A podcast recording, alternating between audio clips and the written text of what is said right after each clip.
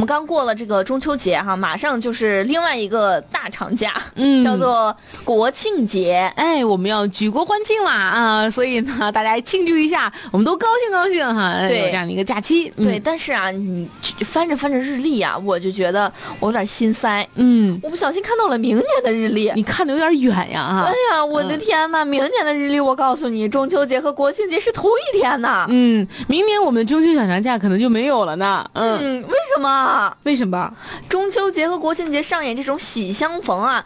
天文专家表示，出现这种情形主要是闰月的结果哈。嗯天津市的天文学会理事赵之恒说啊，在中国的农历规定大月三十天，小月二十九天，一年十二个月共有三百五十四或者是三百五十五天，比一个回归年的天数呢少十一天左右。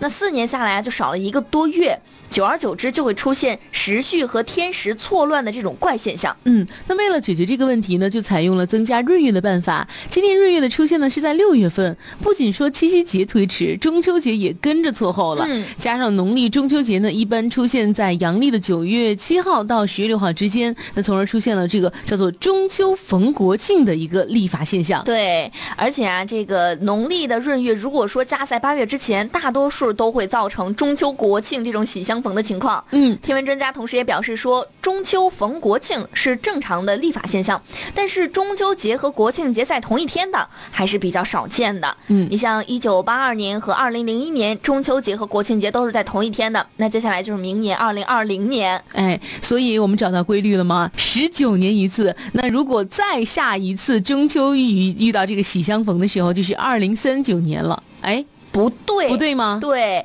错了。嗯二零三九年的国庆节和中秋节是挨着的，并不在同一天。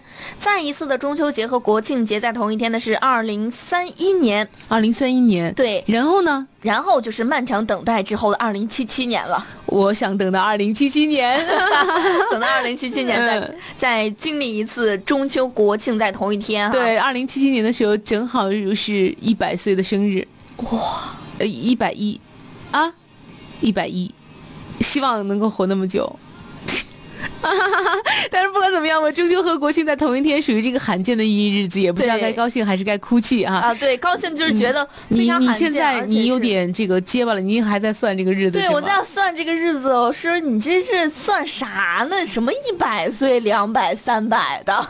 但是我们希望能够活得长久一点嘛啊。对嗯， 呃，有网友就说了，对这个二零七七年的中秋国庆重合，我还是特别期待的。嗯，对，其实我们还是很期待的哈。呃，不过如果有这一天出生的宝宝呢，就有趣了。按照这个阴历生日就是中秋节，按嗯阳历生日就是国庆节哈。对，呃，我们可以叫一个多字的名字，叫国庆啊。我的名字叫国庆，叫做中秋国庆快乐。啊